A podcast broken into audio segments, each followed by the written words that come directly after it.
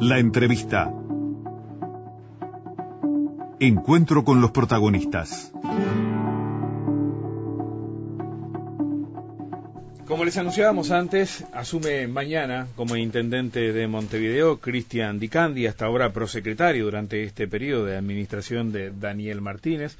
El ingeniero Martínez, que ya ha dejado la intendencia para eh, esta carrera electoral como precandidato del Frente Amplio que se va a dilucidar el último domingo de junio. Y bueno, y ahora le recae a Dicandia esta tarea, que en definitiva tiene por delante un año y poquito de administración. Eh, Cristian Dicandia, bienvenido. Gracias por estar acá.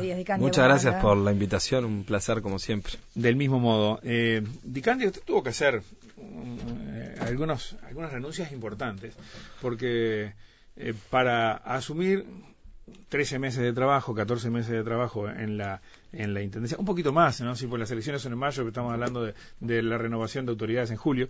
Eh, para eh, este periodo de trabajo que se le abre como intendente de Montevideo, había que eh, tomar opciones. Una de ellas desde el punto de vista laboral, renunciar al trabajo. Sí. Usted es funcionario en la Junta Departamental. Soy funcionario de la Junta, entré, este, dije que soy funcionario, vieron todavía. Sí, sí, sí.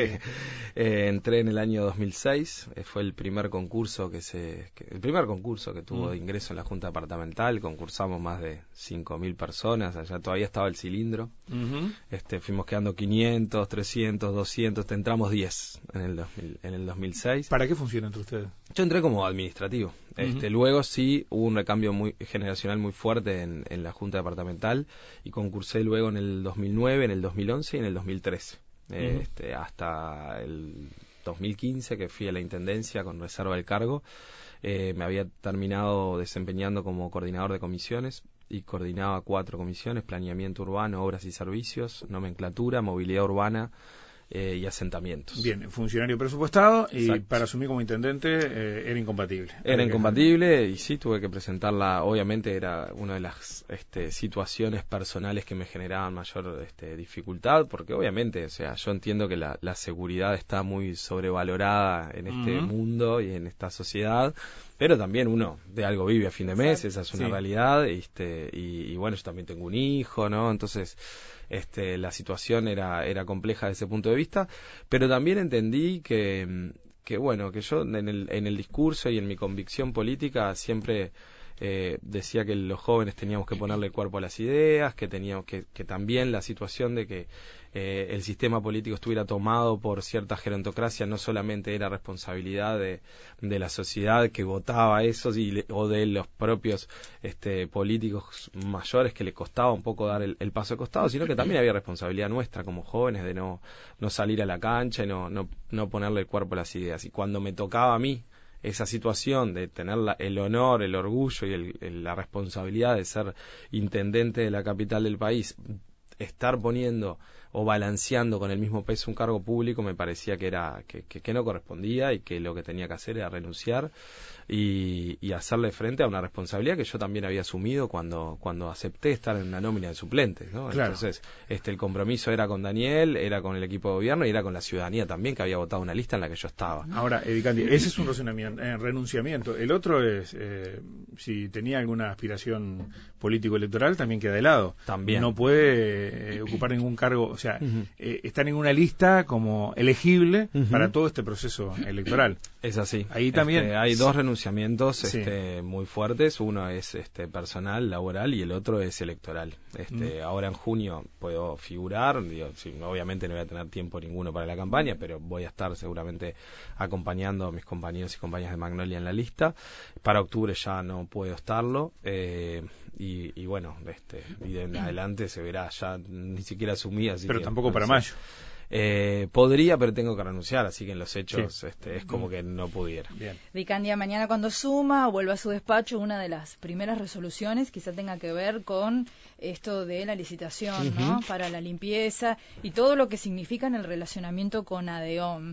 Eh, eso va a ser así, sigue adelante la licitación. Sí, sí, va a se- ser seguramente una de las primeras rúbricas que tenga que, que poner como, como intendente de Montevideo.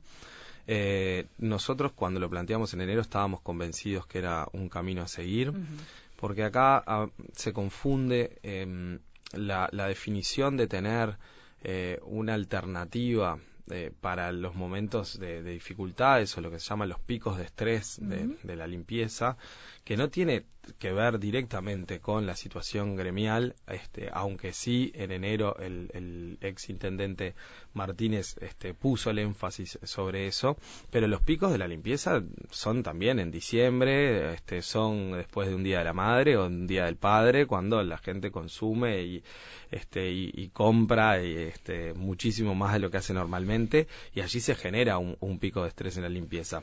Eh, acá la, la, discusión de fondo tiene que ver con, con que uno dimensiona un servicio, este, de, cualquier servicio de la Intendencia, en este caso el de limpieza, de acuerdo a, la rutina eh, y a las situaciones cotidianas del día a día, y no puede dimensionar un servicio de acuerdo a los picos de estrés. Es como si uno de ustedes tuviera un restaurante en, no sé, en La Paloma y tuviera durante todo el año los mismos trabajadores que precisan enero. No es así. Uno tiene durante el año los que precisa y en todo caso en enero ve quiénes contrata por enero para la, temporada. Igual se va a activar Esto es una situación similar. bueno, se va a activar en el caso de que se generen situaciones que atenden contra la salud de la población. Eso este, quedó claro en la negociación también con el Ministerio en, el Ministerio de Trabajo, este, cuando se estuvo negociando. El Ministerio de Trabajo llegó a proponer que eh, esto se activara luego de las 72 horas, a los tres días, la Intendencia estaba dispuesta a este, dejar, digamos, que las medidas gremiales afectaran la, eh, digamos, la, limpieza de la ciudad durante esos tres días.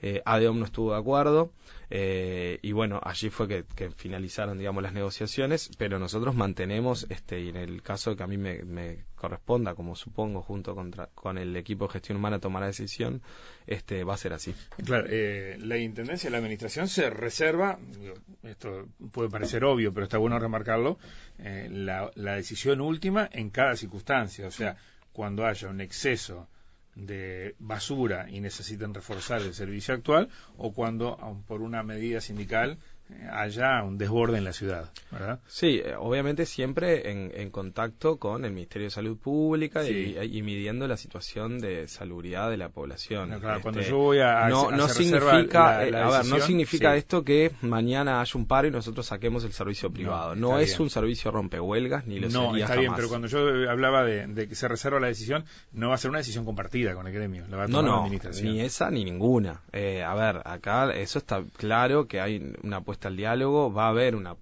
puesta al diálogo eh, de la misma manera que se hizo anteriormente, pero no hay una cogestión. O sea, quienes gestionan son el equipo de gobierno que eligió la población. yo no me imagino, disculpame, no me imagino, eh, bueno, en una situación de, conflictiva y con, con, una cobertura de parte de, un tercero, eh, ya uno sí se puede imaginar cuál puede ser este, la tensión que se genere. Pero también en otro escenario, Dicandia, eh, reforzamiento. Eh, está toda la plantilla de la Intendencia trabajando en la calle, pero se necesita un plus porque la basura es mucha. Eh, y, entiende que deben estará dispuesto a trabajar a la par con... Pero es que eso sucede todo el tiempo, en realidad. Hoy en día sigue sucediendo. Hoy uno los escucha a los dirigentes de ADEOM claro. y no parece que, estén dispuestos a Acá hay dos cosas. Primero, una cosa es el Ejecutivo de ADEOM, y otra cosa es el 99% de los funcionarios y los trabajadores y trabajadores de la Intendencia, que son los que construyen la ciudad y que son los que tienen la camiseta puesta de Montevideo, y eso hay que reconocerlo, y si esta Intendencia hizo todo lo que hizo, también lo hizo no solamente por nuestras decisiones, sino por la capacidad de trabajo que tienen los funcionarios de la Intendencia. Y eso es, es así. Eh, por otro lado están las definiciones del Ejecutivo, que muchas veces este, atentan contra ese diálogo y dejan a la ciudadanía de Montevideo por medidas que uno puede entender que a veces son injustificadas o que no tienen, no, digamos, no, justifican el nivel de tensión por la situación que, muchas veces se está negociando o se está en diálogo. Pero la situación de trabajar eh, sobre el territorio en Montevideo con empresas privadas o con cooperativas o con ONGs es de, larga data y eh, lo hacen en saneamiento, lo hacen en vialidad, eh, lo hacen en, en, las diferentes situaciones de limpieza, incluso en, en, en las cañadas.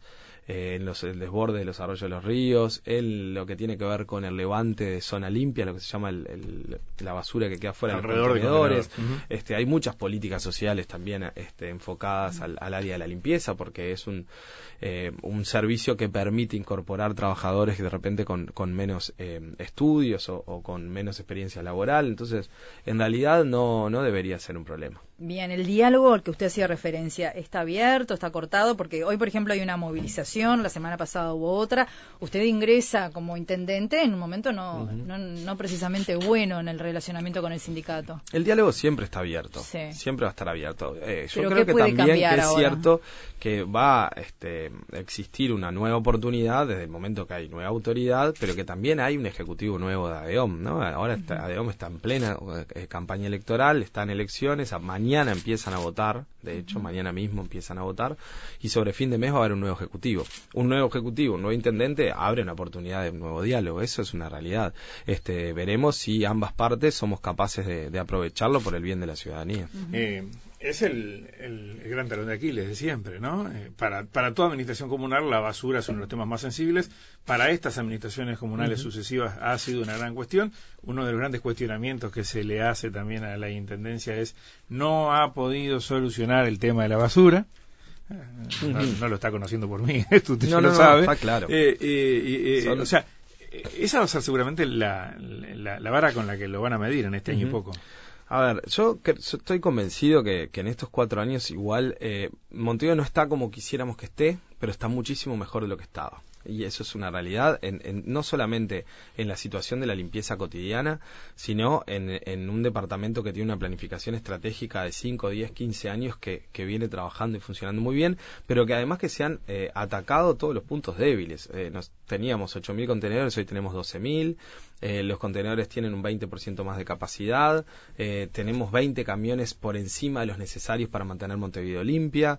Eh, tenemos más peones, hay más ingenieros, hay una política de mantenimiento. De hecho, el 25 de diciembre, si no había un conflicto este, gremial en diciembre pasado, este, Montevideo se mantenía limpia. Tenemos dificultades con la política de mantenimiento, eso es una, real, una realidad, ese es nuestro cuello de botella, cuando este mantenimiento para o cuando en mantenimiento hay dificultades, eh, obviamente los camiones no pueden salir. Yo puedo tener todos los peones, pero si no tengo camiones es un problema. Además, no tengo redundancia en ese eslabón de la cadena, que es lo que se va a estar licitando ahora, porque en las otras yo puedo tener algún tipo de estrategia para poder salir, pero no hay camiones levanta contenedores laterales por si acaso acá en Montevideo, este, y es lógico que no, que no existan. Y después tenemos otra dificultad este, muy grande, que no es solamente con la limpieza, es en general con, con el comportamiento de la ciudadanía eh, en las diferentes áreas, que tiene que ver con la transformación cultural, que es algo que no lo hemos logrado. Este, creo que es de los mayores debes que tienen todas las últimas administraciones, la nuestra también.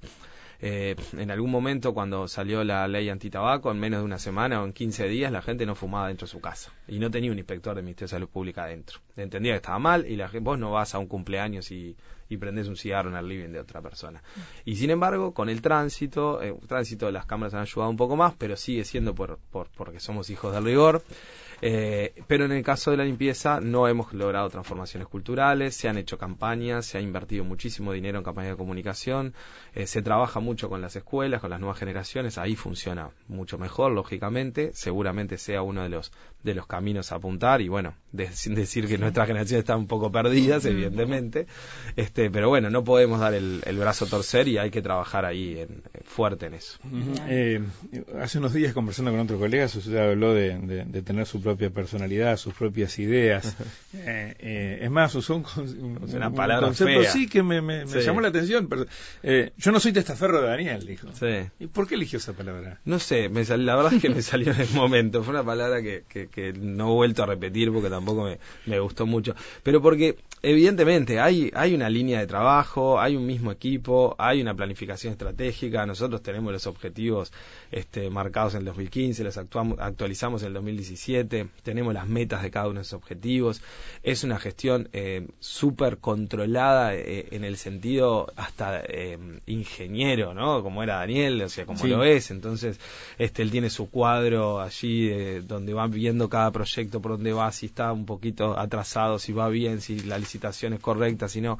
entonces, obviamente que esta gestión sigue por el mismo camino, pero somos dos personas distintas, eso es una y, realmente Daniel además me dio la espalda para, para que eso sea así. Este, él me dijo, nosotros, a ver, los compromisos este, políticos terminan con mi renuncia, este, obviamente estoy para lo que precises, este, si debemos juntarnos una vez por semana estamos, pero este, una de las, de las razones por la que él renuncia para decirme, quiero que tengas la tranquilidad, que tenés un año por delante para gestionar, y yo estoy para respaldar. Claro, hay matices, hay sesgos, hay sensibilidades, como dice eh, Rosina. ¿Cuáles son yo las creo que hay sensibilidades que tienen que ver a veces mucho más con hasta con lo generacional. Yo de Daniel siempre lo, digo, yo no lo conocía hasta que empecé, no lo conocía personalmente, ¿no? Por supuesto que desde el punto de vista político sí, hasta que comenzamos la campaña y, descubrí una persona con un nivel de, humanidad muy extraña en el, el ambiente político, realmente, o sea, por lo menos que yo en estos 15, 16 años de militancia no estaba acostumbrado con un, liderazgo este, que no era mesiánico, que de armar equipos, transversal, de escuchar. Este, de hecho, todos los proyectos que he podido llevar adelante es porque él me ha dado espalda, muchas veces incluso en contra de la opinión de la gran mayoría del gabinete, que entendían que no, y él decía, yo estoy de acuerdo y vamos. Entonces, en ese sentido, este, yo creo que es mucho más lo que he aprendido de Daniel que este, las cosas que puedo discrepar. Eh, pero obviamente uno tiene sensibilidades que tienen que ver incluso con lo generacional, porque a mí me preocupa mucho todo el tema ambiental, este, eh, cómo, cómo cuidamos o no el planeta con cada una de nuestras definiciones, todo lo que tiene que ver con la transformación cultural, eh, todo lo que tiene que ver con la innovación y cómo pensamos en Montevideo del, del siglo XXI desde, desde el espacio público para una convivencia que va a ser muy diferente a la que, a la que era antes. Y, bueno, y por ahí trataré de, de, poner mis énfasis teniendo claro que, que tengo un año y que lo importante realmente es que cada uno de los proyectos que teníamos lleguen a buen puerto. ¿no? hablando de eso, hablando de el cano, digamos. Eh, la llegada de UPM le va a implicar a, Montevideo una transformación importante. Hay muchos vecinos, por ejemplo, por poner el barrio Capurro, que están preocupados por las obras que tienen que ver con el ferrocarril. ¿Cómo se va a evaluar eso? Ustedes estaban muy preocupados. Sí, nosotros estuvimos preocupados durante estos años, eh, es una realidad. Yo sigo preocupado por el tema. Eh, le pedí el otro día a Ramón Méndez un, informe sobre, sobre cómo viene esta, esta situación. La Intendencia se había puesto firme, se puso firme pidiendo un impacto territorial y un impacto ambiental. El Ministerio le entregó ese impacto hace pocas semanas y en este momento los técnicos de la Intendencia están estudiando el impacto. Esa es la situación hoy. Este, cuando tengamos los informes de los técnicos sobre el impacto, veremos cómo, cómo seguimos este, avanzando.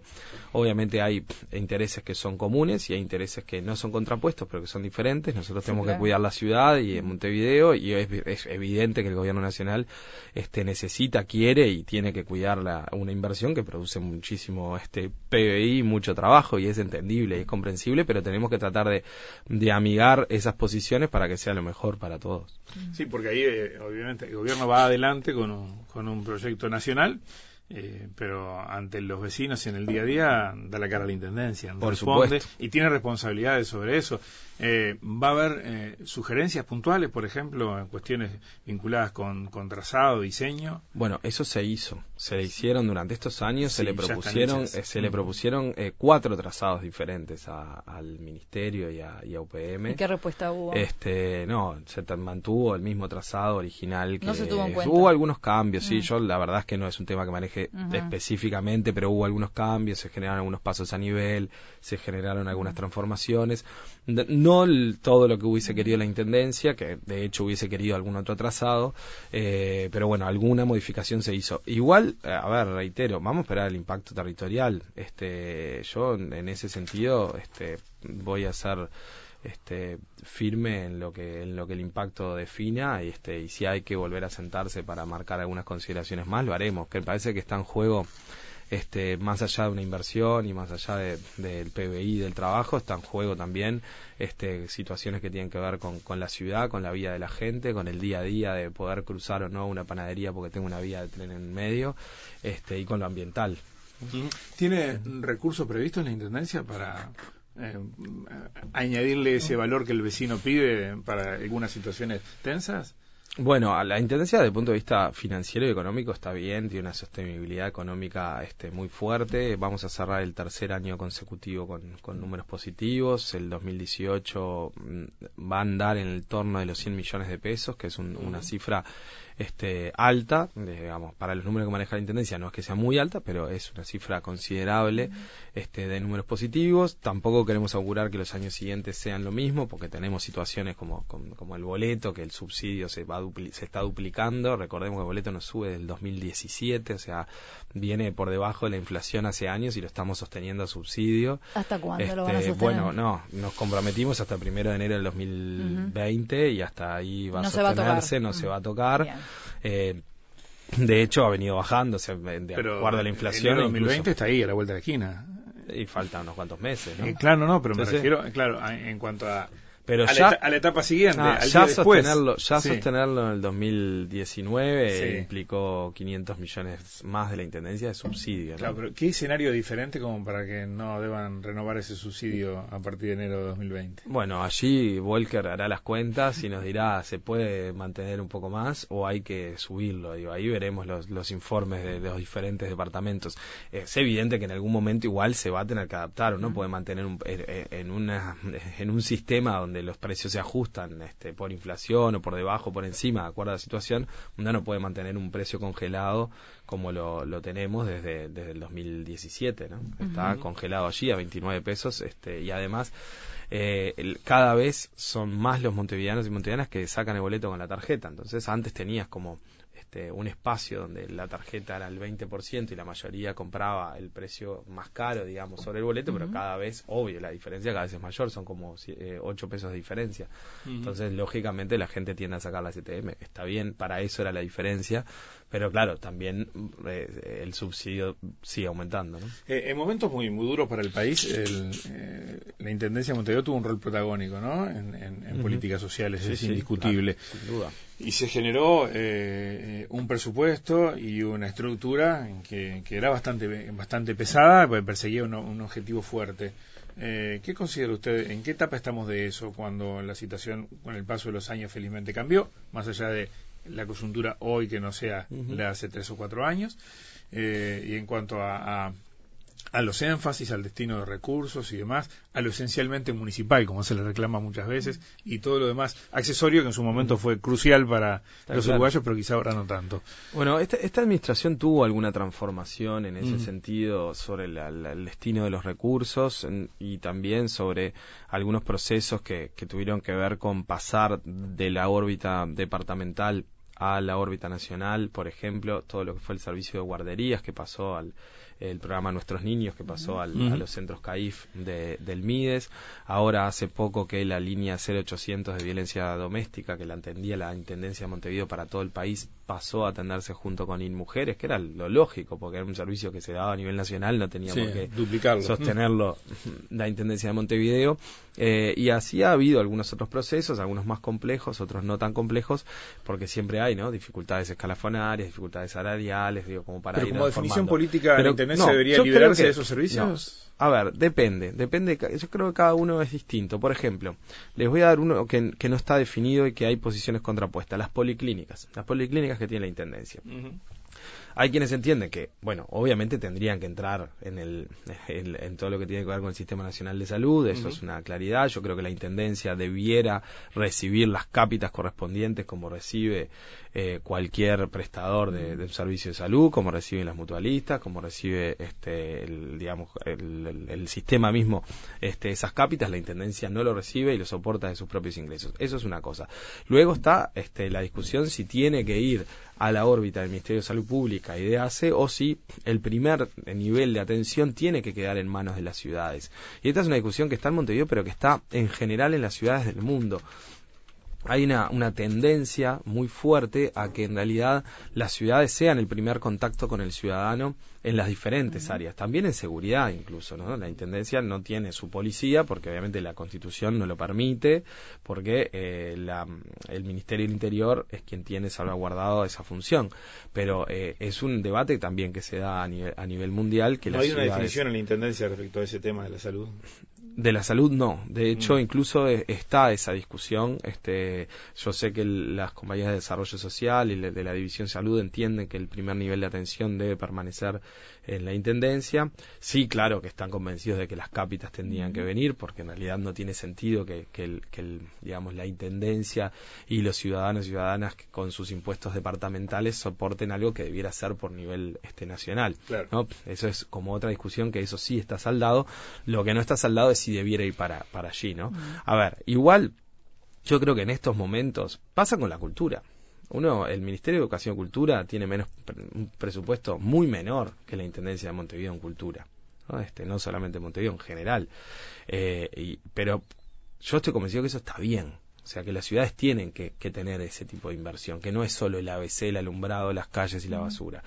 Pero, lógico, cuando tenés debes o tenés todavía caminos que recorrer en ese sentido, hay que profundizarlos. O sea, el, el ABC va a estar y al ABC yo le agregaría, este, no sé, una D o una CH o como se le llame, del trabajo en, en convivencia y transformación cultural. Yo creo que ahí está la clave para transformar realmente Montevideo. Volviendo a lo social, hoy cuando venía para la radio Mm. conté 16 personas durmiendo en la sucursal el 19 de junio del Banco República. Un ejemplo.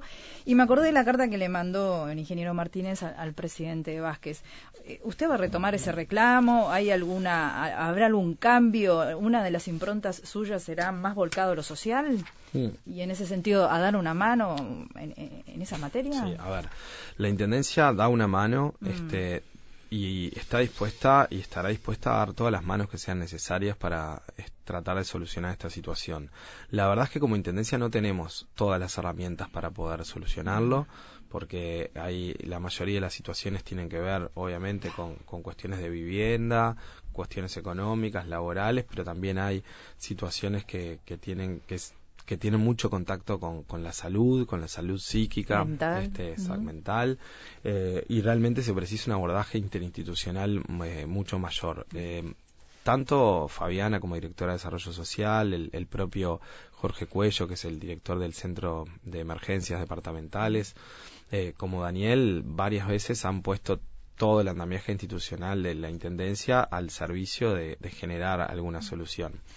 Eh, obviamente que yo estoy convencido que alguna hay que encontrar. Este, también sé que no es un problema de Montevideo, que caminas por Nueva York y está lleno de homeless y, cami- y lo ves en París y los ves en Madrid y los ves en Brasil y que es una situación que, que nadie ha encontrado una solución real. Seguramente este, o la solución real tenga que ser bastante más revolucionaria de la que uno puede generar ahora.